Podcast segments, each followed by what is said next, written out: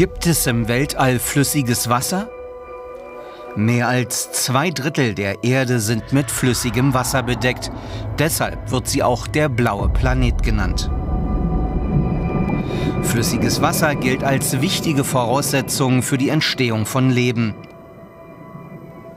Das soll an hydrothermalen Quellen am Grund der Tiefsee entstanden sein. Organismen, aus denen sich über Jahrmilliarden die Vielfalt an Tieren, Pflanzen und Mikroben entwickelt hat, die unseren Planeten bevölkern.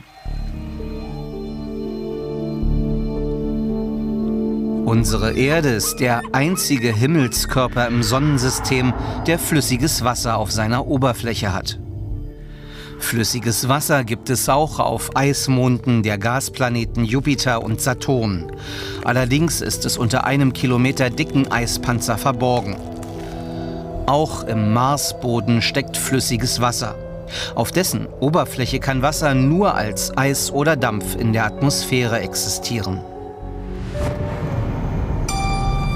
Vor knapp 14 Milliarden Jahren ist unser Universum entstanden. Wasser gibt es schon seit mehr als 12 Milliarden Jahren. Das haben Astronomen im Licht eines sogenannten Quasars gesehen. Überall im Universum kommt Wasser vor, als Dampf oder in Form winziger Kristalle, die an Staubkörnern im kalten Weltall schweben. Auf der Erde gibt es flüssiges Wasser, weil sie die Sonne in einem ganz bestimmten Abstand umkreist. Dadurch ist es auf ihrer Oberfläche genauso warm, dass Wasser nicht gefriert oder verdunstet. Dieser Bereich, in dem die Erde kreist, wird bewohnbare Zone genannt. Jeder Stern hat eine bewohnbare Zone, nicht nur die Sonne. Ein erdähnlicher Gesteinsplanet, der in so einer Zone um einen fernen Stern kreist, könnte auf seiner Oberfläche flüssiges Wasser haben und damit vielleicht sogar leben.